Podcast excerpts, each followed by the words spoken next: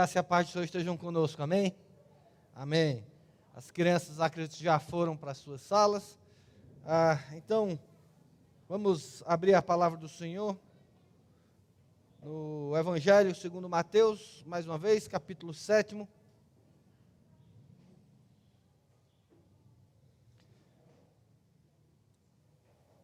E nós vamos, mais uma vez, Lê a partir do versículo 13 até o final do capítulo 7, que é o versículo 29. Mateus, capítulo 7, do versículo 13 até o versículo 29. Nós vamos é, concluir a, o Sermão do Monte, terminando o, o sermão que começamos no domingo passado. Diz assim a palavra do Senhor: Entrai, entrai pela porta estreita Larga é a porta e espaçoso o caminho que conduz para a perdição.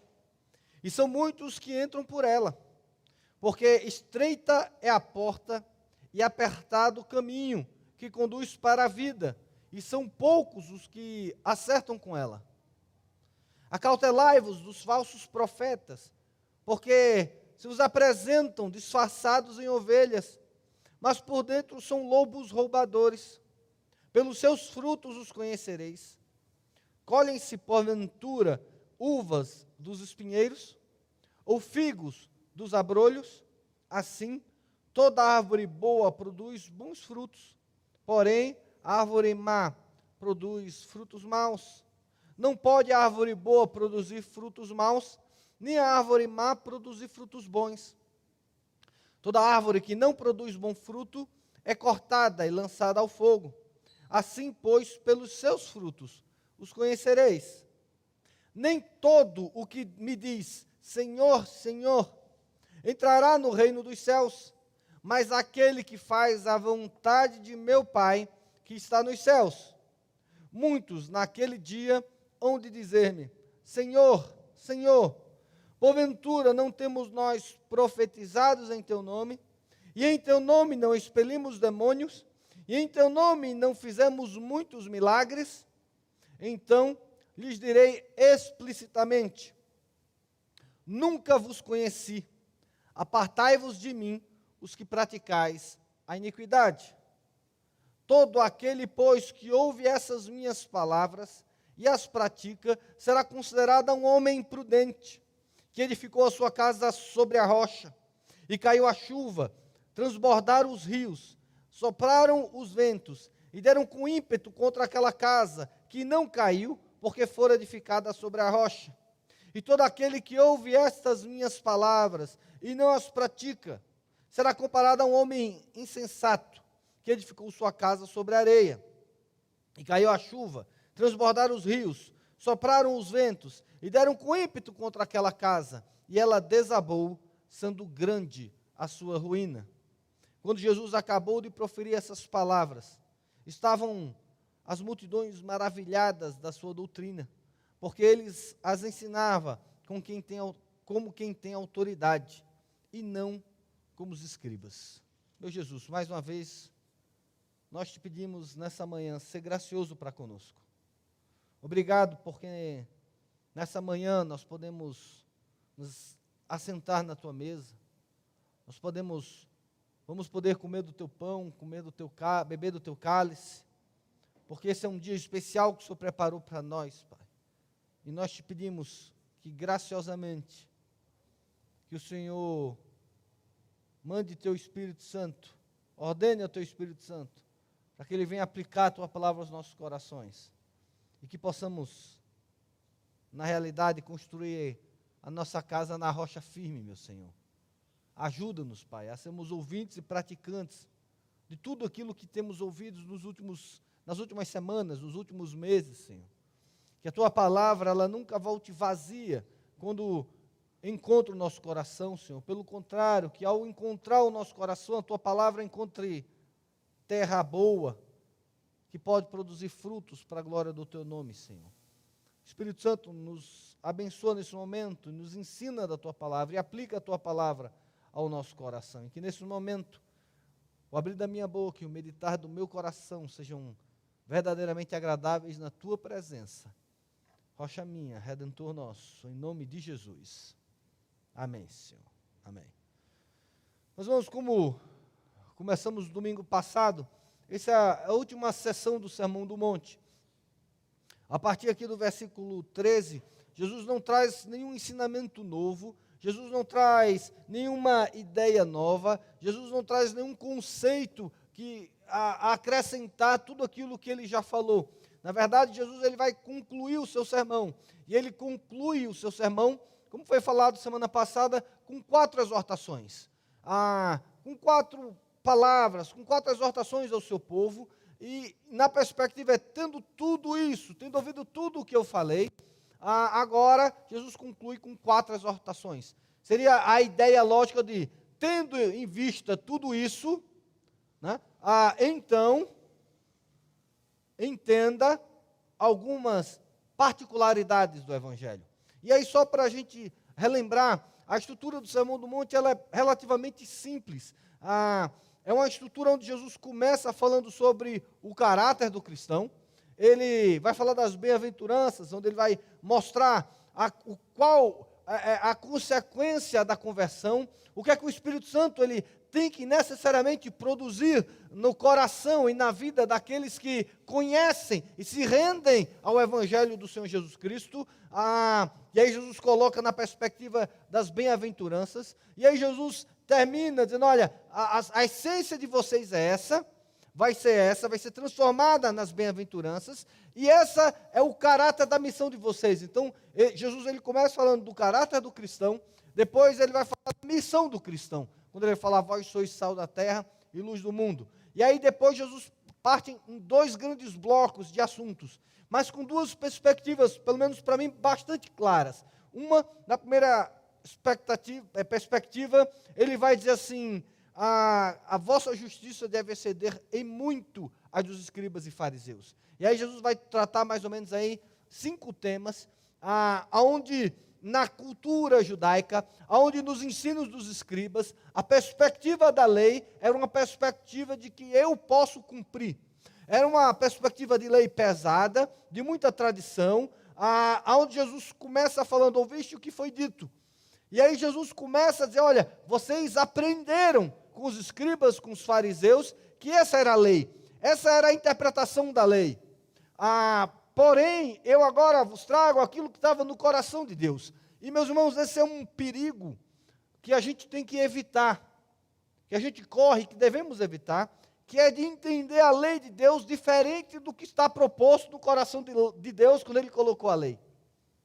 Ou seja, trilharmos um caminho próximo do Evangelho, mas que não é o caminho proposto por Deus. E aí a gente vai viver um, uma vida, e é o que acontecia com os fariseus, um pseudo-evangelho. Então a gente vai entender, a gente entendeu isso, que a ideia dos judeus era uma lei pesada, mas uma lei possível, possível de ser cumprida. Jesus, porém, quando ele interpreta a lei, ele mostra que a lei é impossível de ser cumprida a nós. Se formos olhar todos os aspectos, você vai ver que é difícil demais e é pesado demais. E aí Jesus vai ensinar exatamente isso. A lei não é para auto-justificar-nos diante de Deus. Não é uma auto-justificação. O que Deus espera de nós, e quando Deus deu a lei dele para nós, não é uma perspectiva de que bater, possamos bater no peito dizendo, Senhor, olha, nós cumprimos tudo isso. E aí, a, o paralelo mais claro é do, do jovem, do, do homem rico, que aparece para Jesus Cristo perguntando o que, é que ele precisava fazer para herdar a vida eterna. E aí Jesus fala: Você conhece os mandamentos? E aquele, aquele homem disse: Sim, é, a, desde a minha juventude eu cumpro todos esses mandamentos. Veja, não é essa a ideia da autodignidade do Evangelho. O Evangelho não, não é para os dignos. O Evangelho não é para os perfeitos.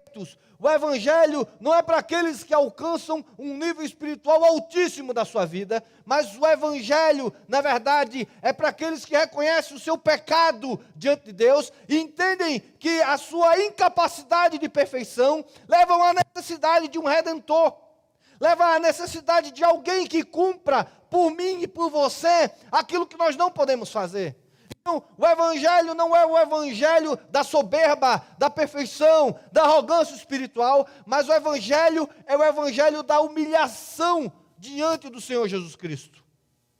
O evangelho não é formado por aqueles que cumprem a lei, mas o evangelho é formado por aqueles que entendem o alto padrão da lei, buscam o alto padrão da lei, sabem que não vão alcançar o alto padrão da lei e por isso humildemente se chegam diante de Deus humilhados e totalmente dependentes do Senhor Jesus Cristo. Por isso a perspectiva do, da lei do cristão, ela é altíssima. E se você não entender isso, meus irmãos, ah, porque o cristão necessariamente é viver uma autofrustração. O cristão vai ser sempre alguém frustrado nos seus objetivos. Vai ser sempre alguém que vai olhar para a sua vida espiritual, para a sua vida cristã, e vai estar muito aquém daquilo que ele precisa. O cristão não é um conformado, não é alguém que diz a vida está boa, está tudo bem, a vida cristã está indo bem. Não, ele sempre vai olhar e vai dizer: falta muito. Mas você só vai conseguir entender isso se você ler o Sermão do Monte. Se você entender o que ouviste foi dito, e entendeu, eu agora, porém, vos digo. E aí Jesus começa a mostrar o que estava no coração de Deus, e a gente tem que perceber que o que está no coração de Deus, muitas vezes está muito distante do que está no nosso coração. E aí Jesus começa essa parte dizendo assim: então, quando você for entender a seu padrão de justiça, quando você for entender aquilo que é o seu padrão de vida, não olhe para os fariseus. Não olhe para os escribas. Não olhe para os religiosos, olhe para Deus. Se a sua justiça não exceder, exceder em muito a dos escribas e fariseus. Esse é o caminho do discipulado de Jesus Cristo. É olhar para Deus, é ter Deus como foco, como Deus como objetivo, ter Deus como padrão. E aí não na perspectiva da autojustificação, mas na perspectiva de objetivo de vida e da dependência total da redenção feita apenas pela obra do Senhor Jesus Cristo. Não é batendo no peito dizendo eu cumpro, mas é humildemente reconhecendo Jesus cumpriu por mim. Ele é quem fez por mim. Mas o fato dele ter feito por mim não vai baixar o meu padrão. Meu padrão continua sendo alto. Meu padrão continua sendo Deus. Segundo, então ele, ele faz esse bloco e logo depois ele parte para o outro bloco, que é, olha, a sua justiça deve exceder em muita dos escribas e fariseus. Mas aí Jesus continua o seu sermão com uma outra perspectiva, é que nós teremos que ter cuidado de exceder ou de exercer a nossa própria justiça. E aí Jesus diz assim: primeiro, eleve o seu padrão. Segundo, cuidado para que você não comece a agir com o próximo a partir da sua justiça. Não exceda, guarde de exceder a sua própria justiça. E aí Jesus vai falar sobre jejum, sobre, é, oração, ele vai falar sobre dar esmolas, e aí Jesus começa a falar: cuidado, para que vocês não façam as coisas para ser visto pelos homens para ser recompensado pelos homens, para que a sua justiça seja o padrão. E aí depois Jesus vai continuar falando nessas perspectivas, dizendo: olha, cuidado também para que você não comece a julgar o outro a partir do seu padrão. Você não é juiz. Deus não te deu essa autoridade de você se assentar no trono e julgar a vida dos outros. Esse não é o papel do cristão. E você faz isso quando você começa a julgar os outros para você dizer que você é justo. E veja, essa é outra perspectiva. Não é dizer assim, olha, o meu padrão de justiça dos fariseus, mas é começar a julgar e humilhar as pessoas e se julgar diante dos outros para dizer assim, olha, ele não faz, mas eu faço. Ele não é bom, mas eu sou bom. E aí Jesus termina essa sessão do guardar de exercer a sua própria justiça, dizendo a, a regra de ouro, vamos colocar assim, do Evangelho que termina no versículo 12, quando diz assim: Tudo quanto, pois, quereis que o homem vos façam, assim fazei o vós também a eles, porque esta é a lei e os profetas. Ou seja, para você guardar de exercer a sua justiça, é trate o outro como você quer ser tratado, e não a partir do seu julgamento em relação ao outro. Você não vai julgar o outro a partir do seu entendimento do outro. Você vai julgar e vai agir com o outro a partir do, do entendimento de você. Vou olhar para o Paulo e não vou tratar o Paulo como ele merece ser tratado. Como eu entendo que ele merece ser tratado. Eu vou tratar o Paulo como eu quero ser tratado. Isso é guardar de exercer a sua justiça. Então Jesus termina o Sermão do Monte. E aí Jesus, quando ele termina esses ensinamentos, ele vai falar, vai fazer quatro exortações. A primeira é que você precisa entender que ser discípulo de Jesus e cumprir o que Jesus mandou é entrar pela porta estreita e andar no caminho estreito. É andar na, de maneira difícil. Já foi falado isso domingo passado, você pode é, voltar e, e, assistir novamente sermão, ouvir novamente sermão. Mas entenda isso, a primeira exortação de Jesus, quando Jesus termina, e ele é verdadeiro, ele está dizendo para os seus discípulos: olha, ser cristão não é fácil. Ser cristãos, ser cristão vai a, a, significa que você vai ter que sacrificar algumas coisas na sua vida. Existe o sacrifício para ser cristão. Não existe um cristianismo que não peça de mim e de você alguns sacrifícios pessoais.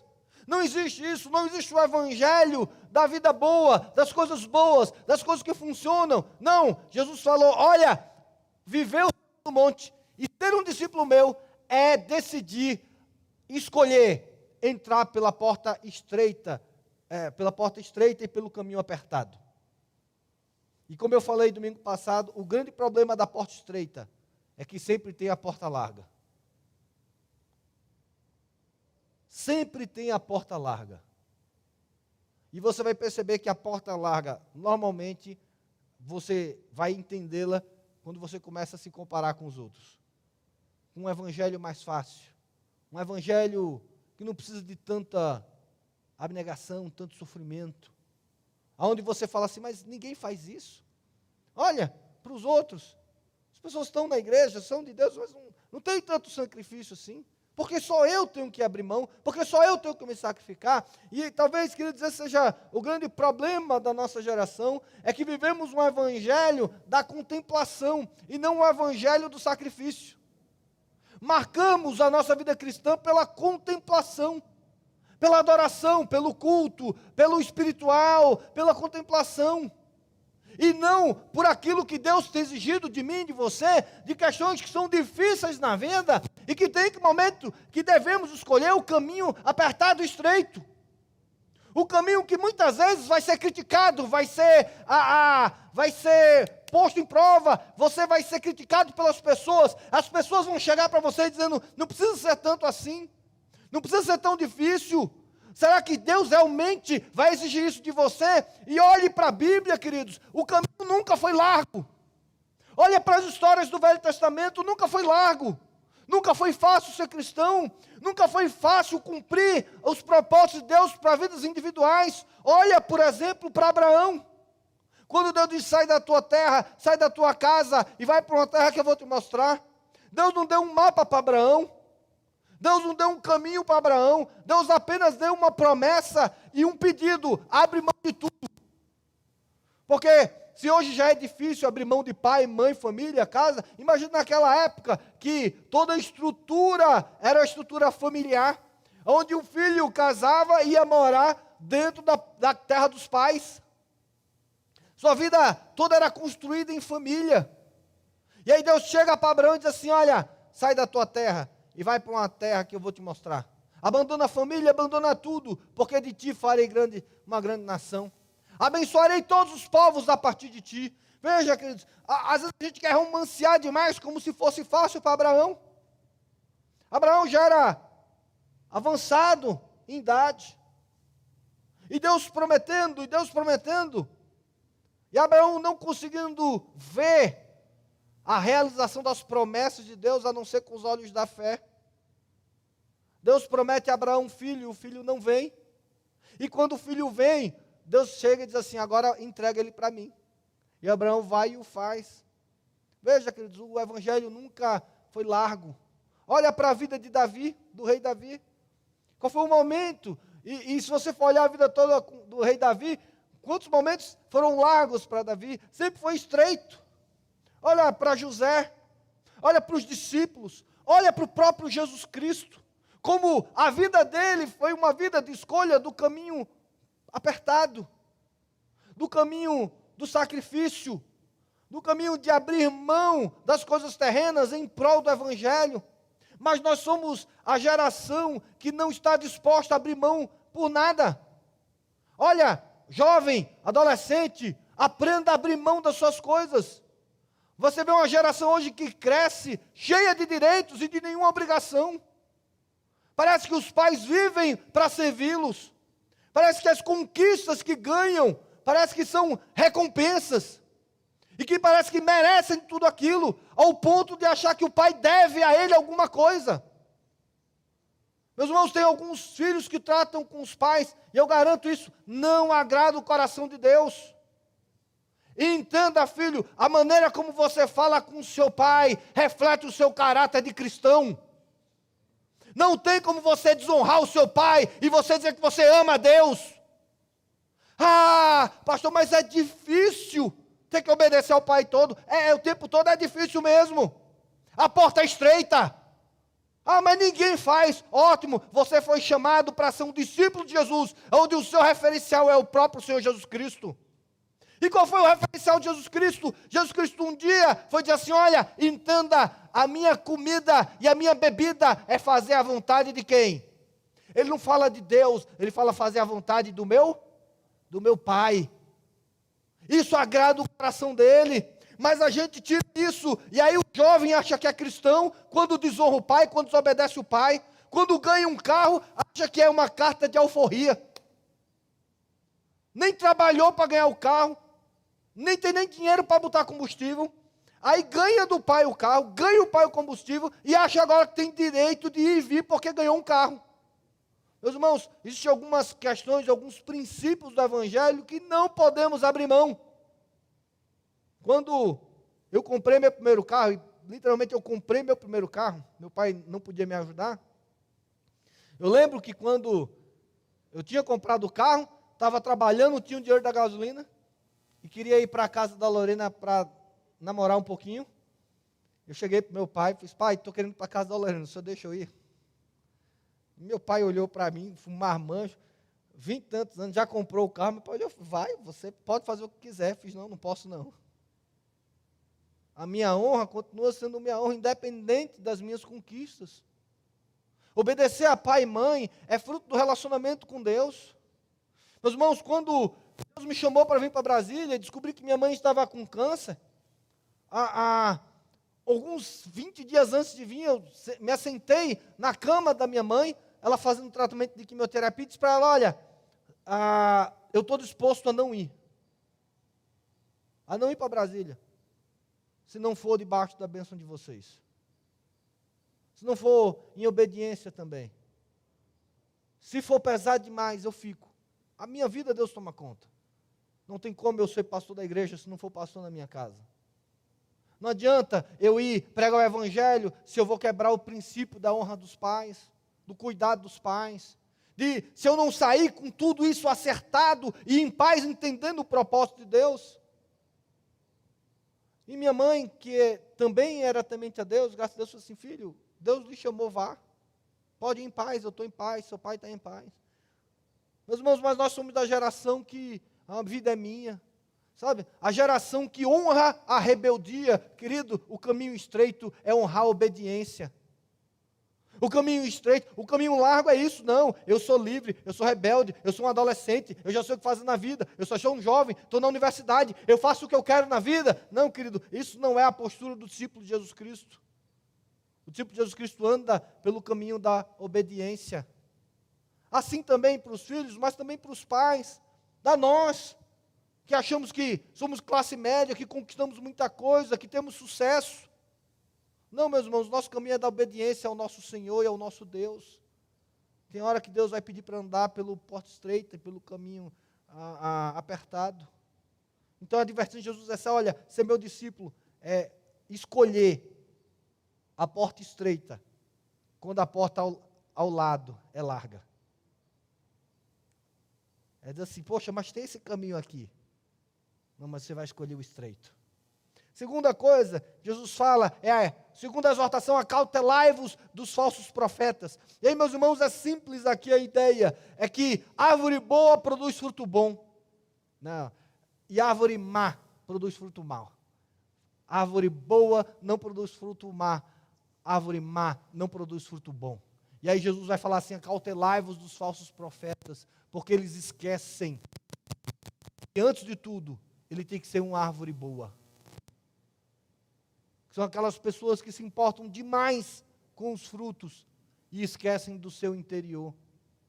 São pessoas que ele assim o trata, tem pele de ovelha, aparência de ovelha, mas por dentro são lobos roubadores. Árvore boa, esse é o chamado de Jesus Cristo. Ele termina dizendo: olha, o caminho de discipulado é um caminho para você ser, se tornar árvore boa. Assim, meus irmãos, não gaste tempo demais pensando nos seus frutos. Gaste energia se tornando uma árvore boa. Não se preocupe com os frutos. Meus frutos são bons. Se você for uma árvore boa, o seu fruto vai ser bom. A outra exortação de Jesus é: seja uma árvore boa, esteja preocupado com o interior e não com o exterior porque o exterior é vazio. O exterior são os fariseus, estão preocupados com a aparência, com o que vão mostrar, com a sua religiosidade. E Jesus está dizendo um chamado para o discípulo, é um chamado interior. Por isso é difícil ser cristão. Porque cristão não é apenas fazer o certo, mas é amar fazer o certo. O ser cristão não é fazer o certo pelo medo da punição do errado. O ser cristão é fazer o certo porque Deus transformou o seu coração e você ama fazer o certo. É pela recompensa do certo. As últimas duas exortações de Jesus. E aí Jesus começa agora uma, meus irmãos, que eu não sei vocês, mas pelo menos dá tilt na mente. Não entra na cabeça. Jesus fala assim, a última, a terceira exortação é: olha, entenda, nem todo o que diz Senhor, Senhor, entrará no reino dos céus. Nem todo que diz Senhor, Senhor, entrará no reino dos céus. Nem todos os que dizem que são cristãos são cristãos. E aí, a gente precisa entender, vamos ter surpresas no céu. E aí Jesus coloca isso, meus irmãos, de uma maneira que difícil de entender. Mas eu quero que você perceba como a nossa maneira de julgar e avaliar as pessoas estão errada. Está equivocada, está errada. Olha como Jesus fala, porque naquele dia, e aquele dia é o dia do Senhor, o dia do juízo, muitos irão dizer-me: Senhor, Senhor, porventura não temos nós profetizado em teu nome? E em teu nome não expelimos demônios? E em teu nome não fizemos muitos milagres? Veja, algumas coisas que Jesus fala aqui. Uma é que tudo vai ser feito no nome de Jesus. Jesus não vai dizer assim, mentirosos, vocês não usaram meu nome. Jesus vai dizer assim, ok. E aí, pessoas que profetizaram no nome de Jesus, fizeram a, a expeliram um demônio no nome de Jesus e fizeram milagres no nome de Jesus. Profetizaram expulsaram demônios e fizeram milagres no nome de Jesus. Como você julgaria essas pessoas? Como você julgaria alguém que você conhecesse e que no nome de Jesus ele já tivesse profetizado, tivesse se cumprido, ele tivesse expelido demônios e ele tivesse curado e feito milagres? Jesus está dizendo assim: olha, não julguem dessa maneira. E aí ele está reforçando o que está por trás. O fim não justifica o meio. Não é porque deu certo é que agradou a Deus. Não é porque funcionou que veio de Deus. Não é porque aconteceu que vem com a chancela e vem com a bênção de Deus.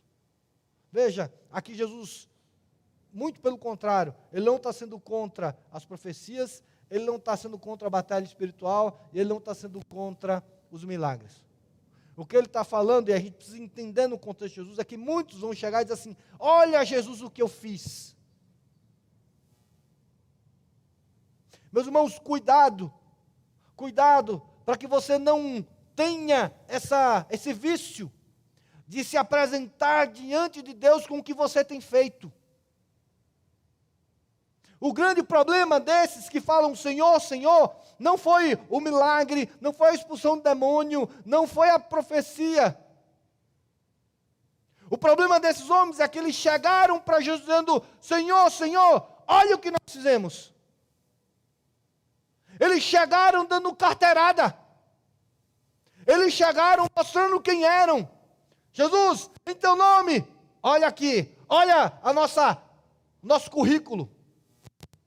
Olha a nossa história. Olha o que fizemos em teu nome. Meus irmãos, precisamos tomar cuidado para que o nosso culto, as nossas orações, elas não sejam recheadas de carteiradas a Deus. Olha, Deus, o que eu já fiz. Olha, olha, Deus, como eu já me sacrifiquei. Olha, Deus, como o Senhor já me usou. Olha o meu ministério, como foi frutífero e começar a se apresentar diante de Deus nessa perspectiva da autojustificação. São pessoas que entram orgulhosas diante do Senhor Jesus Cristo. E aí Jesus vai olhar para esse homem e vai dizer: Olha, aparte-se de mim, saiam de mim, porque eu não vos conheço. Olha como Jesus fala.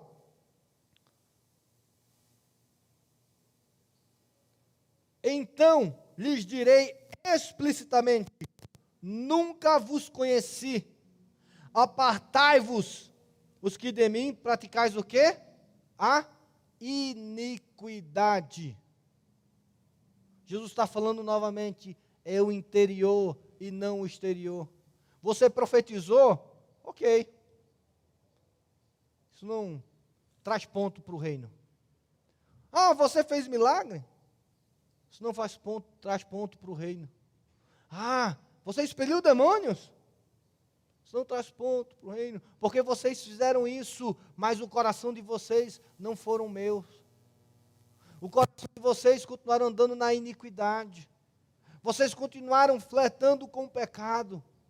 Vocês não buscaram a santidade de vida. Vocês não, vocês não se tornaram árvore boa. Vocês não permitiram que o seu coração fosse transformado pelo Espírito Santo de Deus. Vocês acharam que diante de mim vocês podem chegar com algum mérito. Vocês entendem que pode chegar de mim trazendo alguma coisa boa. Vocês acham que pode chegar na minha presença, na presença do Rei dos Reis, do Senhor dos Senhores, daquele que conquistou a morte e dele é a vida, e você pode chegar para Jesus e dizer: Jesus, eu mereço, eu sou digno, eu fiz, agora o Senhor me deve, porque em teu nome, olha o que eu fiz. E Jesus diz assim: saia, não te conheço. Porque aqueles que acham que podem entrar em, no, diante do Senhor Jesus com seus altos méritos, com as suas boas obras, não conhecem o Senhor Jesus Cristo. Ainda não conheceram o Espírito Santo de Deus, não conheceram o Evangelho de Deus. Eles conheceram o poder do nome de Jesus, mas eles não conheceram o Senhor Jesus. Senhor, em teu nome isso, o nome de Jesus tem poder. Mas eles não conheceram o Senhor Jesus. Porque aqueles que o conhecem Jesus, eles fazem tudo isso, mas eles ainda entendem que são indignos diante do Senhor. E as palavras deles vão ser: Senhor, Senhor, tem misericórdia de mim, pecador. Senhor, Senhor, o que fizemos ainda é muito pouco em relação ao que o Senhor fez. Há sempre um coração humilde de gratidão, mas isso só acontece para quem verdadeiramente conhece o Senhor Jesus Cristo. Jesus Cristo faz essa exortação, cuidado, para você não achar que as obras vão te justificar. Só quem vai te justificar é o meu sangue que encharcou aquela cruz por amor de você. É pelas minhas obras e não pelas suas. É pela minha graça e não pelos seus méritos. O Evangelho é um reconhecimento total de quem Jesus é e um esvaziamento total de quem nós somos. A última exortação de Jesus, eu já preguei isso alguns meses atrás, é que cuidado para que a sua vida cristã não seja um castelo de cartas.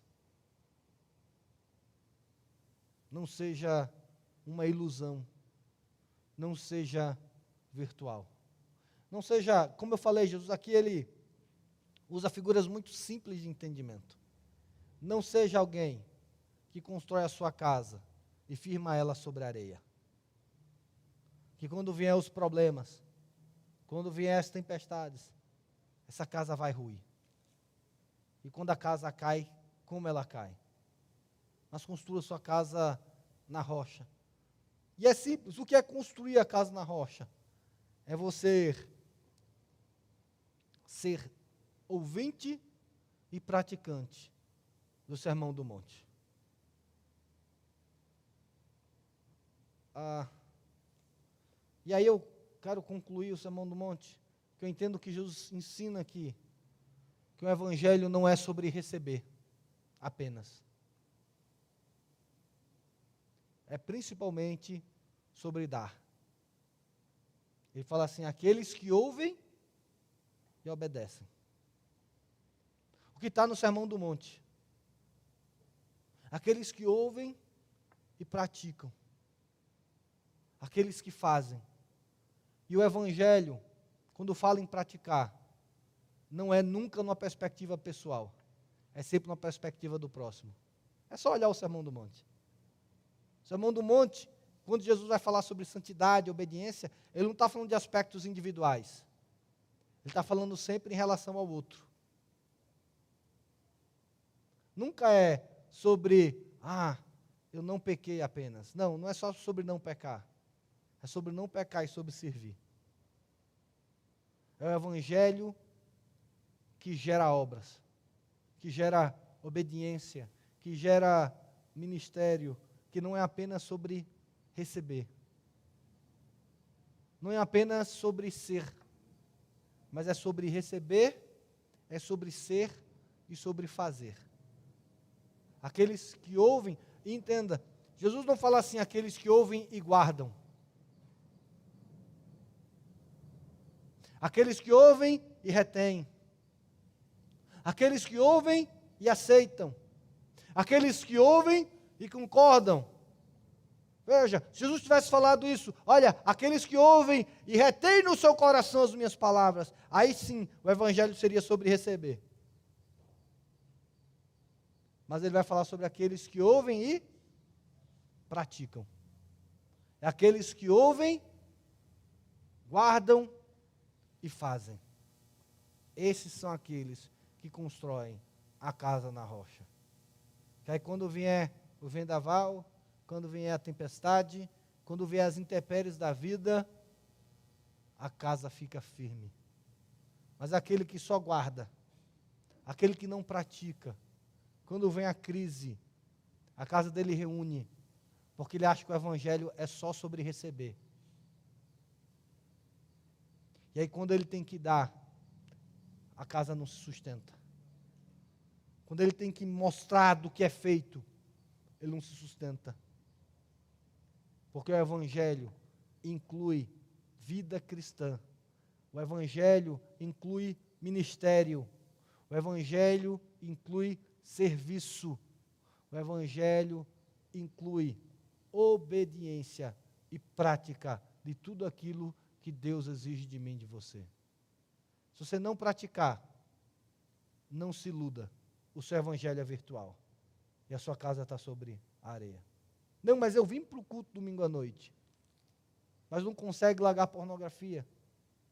O seu evangelho é virtual. Ah, mas eu, eu vim no culto domingo de manhã, eu participei da ceia do Senhor. Mas você não tem um coração disposto a obedecer a Deus, aos seus pais, sua vida está sobre areia. Olha, mas eu vim para o culto no domingo. Eu li a Bíblia durante a semana. Mas se a rebeldia tem tomado conta do seu coração,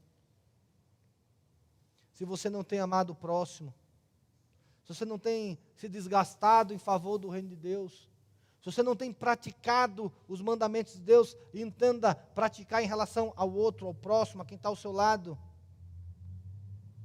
a sua vida com Deus é apenas virtual.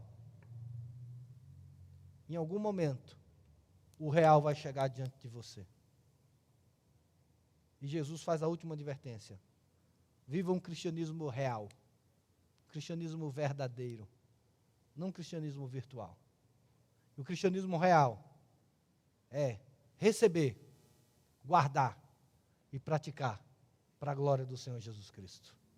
E aí Jesus garante a nós, se aprendermos, se guardar, guardarmos e se praticarmos, a nossa casa estará sobre a rocha. Porque Ele é a rocha, Ele vai se tornar a rocha da nossa vida. E quando as coisas acontecerem, Ele vai nos sustentar, porque Ele é gracioso e amoroso. Mas lembre do último aviso de Jesus, e eu quero terminar com isso. A, a fundação é definida antes da crise, não durante a crise. Tem muita gente que busca a Deus apenas no momento da crise, no momento da tempestade. E aí o grande problema é que se você só buscar a Deus quando a tempestade vem, é to, vai exigir todo um processo de reconstrução da sua vida. Não adianta você chegar e dizer, mas Senhor, eu vinha domingo para a igreja, mas construí minha casa sobre a areia, veio a tempestade e caiu até. Cadê Deus? Não, Deus está lá. Deus está lá com uma rocha onde você deve construir sua casa. Se você quiser ficar firme nas crises, busque Deus antes. Faça o firme firmamento antes. Durante a crise, o clamor não é para que a casa caia, é para que a, intervenção divina traga uma reconstrução de vida. O agir de Deus é diferente. O agir de Deus sustentador é para aqueles que estão sobre a casa na rocha. Aqueles que estão na areia, o agir de Deus é restaurador. Dá para entender a diferença, querido? E o convite para nós. Jesus termina com essas quatro advertências. Ouçam tudo do Sermão do Monte. Mas em tudo, lembrem, é para ouvir, para guardar e para praticar. Amém? Vamos orar? Guarde um tempinho agora. Você baixa a cabeça, ore. Tem um tempo com Deus. Você que está nos assistindo também agora, feche seus olhos. Avalie o seu coração. De tudo aquilo que foi falado, não apenas hoje, mas durante esses últimos meses, Sermão do Monte, sobre essa perspectiva do caráter, da missão, do padrão divino, de guardar e exercer a sua justiça, sobre essas advertências de Jesus, sobre a porta estreita e o caminho apertado, sobre ser uma árvore boa, sobre não dar carteirada com Deus e não fazer as coisas em busca de mérito diante dele, e sobre ouvir, guardar e praticar. Esse é o convite de Jesus para os discípulos dele. Como eu falei no começo, foi no começo do Sermão do Monte. Começo do ministério de Jesus. Jesus chegou para os discípulos dele e disse: Olha, isso é vida cristã. Esse é o caminho que vocês vão ter que trilhar comigo. Jesus foi 100% honesto. Como ele sempre o é. Sem meias verdades. E aí minha pergunta, querido, esse é o evangelho que você tem tratado, tem vivido? Esse é o evangelho que você tem buscado, vivenciado? Você tem permitido a transformação interior? Você tem se permitido viver esse evangelho que Jesus mostrou no Sermão do Monte? Esse é o evangelho que Deus convida a mim e a você, e a nós como igreja vivermos. Esse é o Evangelho que vai fazer diferença na nossa geração. Ore diante de Deus. Se avalie diante de Deus. E peça que o Espírito Santo seja gracioso o suficiente para que sejamos ouvintes e praticantes da palavra dele.